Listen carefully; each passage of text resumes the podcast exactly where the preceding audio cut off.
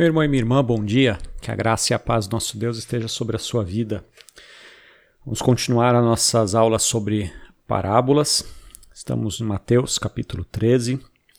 Hoje vamos falar especificamente sobre a conhecidíssima parábola do grão de mostarda, ou parábola do reino e da semente, como eu prefiro chamar. Mas você que está acompanhando as aulas, você sabe que eu dou uns títulos um pouco esquisitos para as parábolas. Eu não sou muito bom de título, mas eu quero sempre destacar o que está acontecendo na parábola.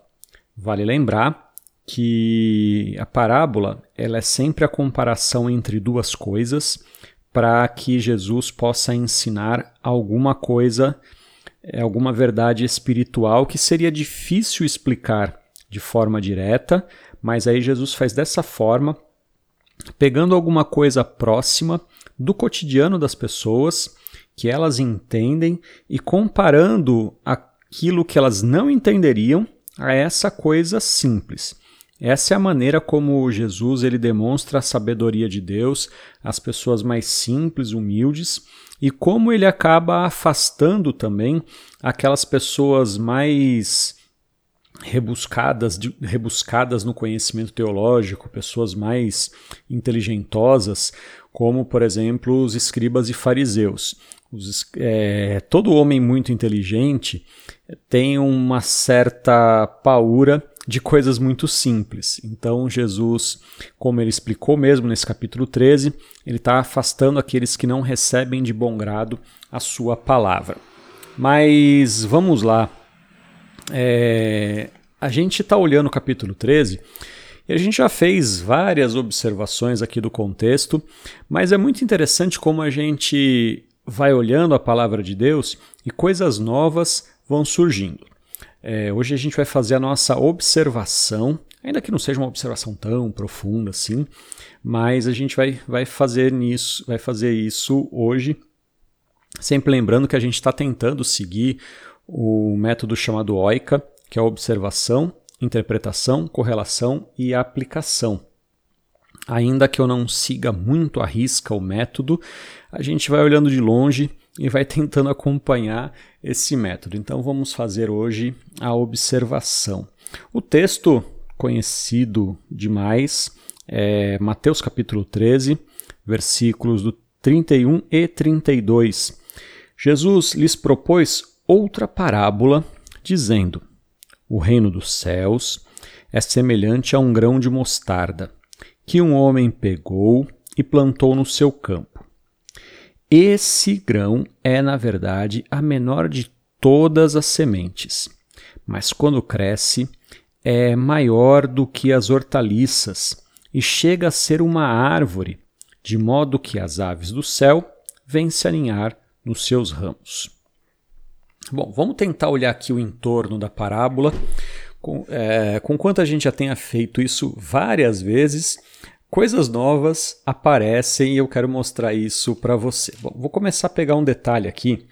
Uh, capítulo 13, versículo 1, fala assim: Naquele mesmo dia, Jesus saiu de casa e assentou-se à beira-mar.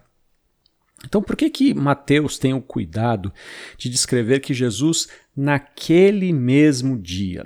Ora, ele está juntando as, os acontecimentos que ele contou no capítulo 12. Então, para você entender como é que Jesus chegou aqui na beira da praia com as multidões, você precisa obrigatoriamente ler o capítulo 12. É uma continuação da história. Então, Mateus está falando assim, naquele mesmo dia. Se aconteceu várias coisas com Jesus no capítulo 12, que foi um sábado, e algumas das coisas que aconteceram com Jesus naquele dia mais cedo são muito importantes para a gente entender as parábolas. Por isso que é muito legal a gente conseguir fazer essa junção, uh, porque a gente não, não pode nunca jamais tentar interpretar o texto bíblico sozinho. Então vamos olhar aqui o capítulo 12, algumas coisas que nos são muito importantes para a gente entender.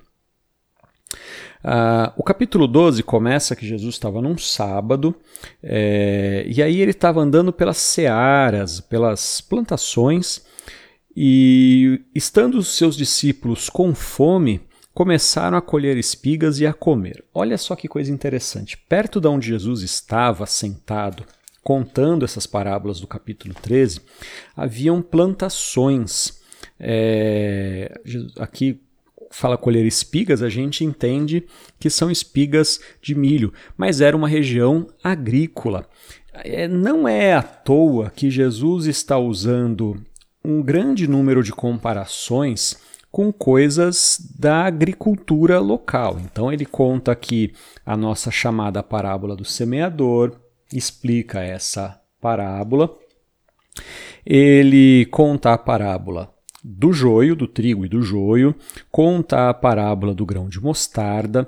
É, ele também fala do fermento, o fermento, conquanto não seja uma, uma parábola agrícola necessariamente, mas depois ele vai usar a parábola do tesouro escondido, falando que o, de um homem que escondeu um tesouro num campo.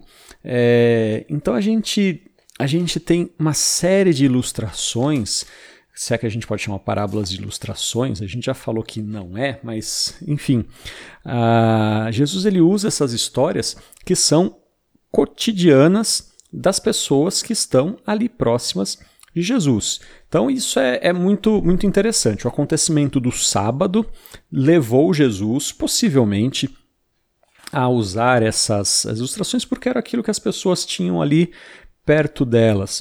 Uh, outros detalhes, teriam várias outras coisas que a gente poderia falar, mas, por exemplo, uma das conversas que Jesus teve naquele mesmo sábado, no versículo 22, fala assim: trouxeram a Jesus um endemoniado, tal. E aí depois os fariseus falavam.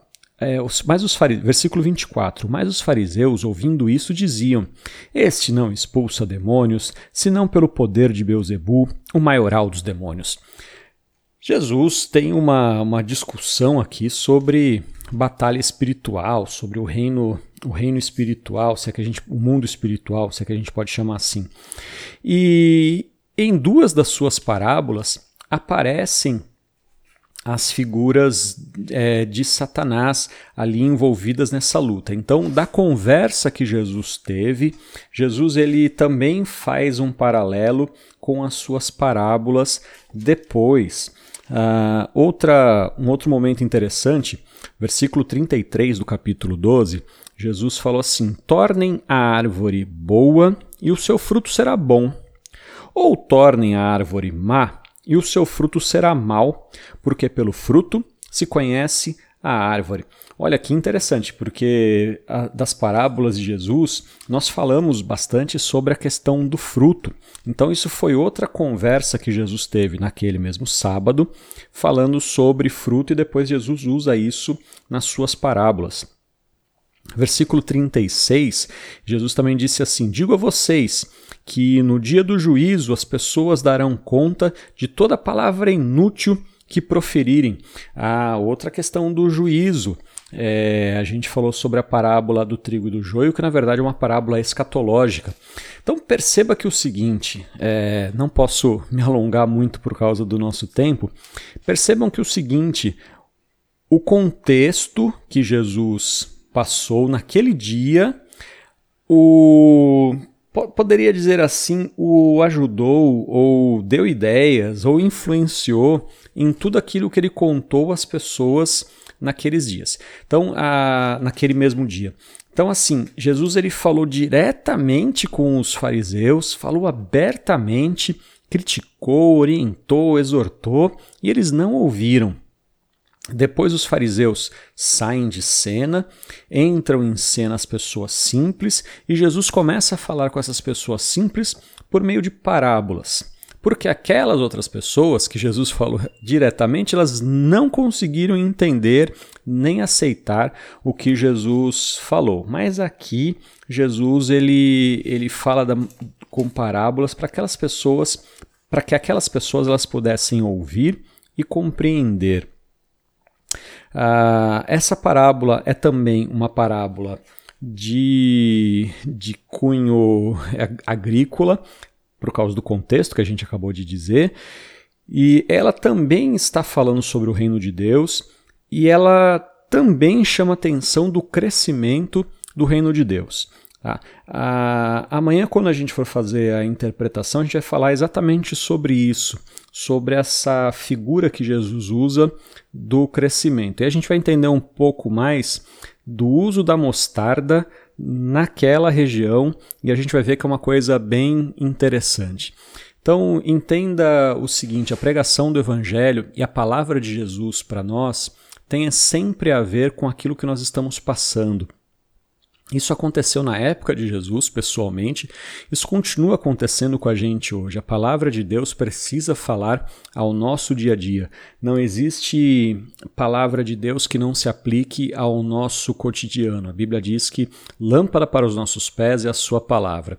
Então, tudo, tudo aquilo que a gente vai fazer, precisamos primeiro ouvir a palavra de Deus e aplicar a palavra de Deus ao nosso dia a dia, porque tenha a certeza, a Bíblia é mais atual do que o jornal de hoje. Que Deus nos abençoe.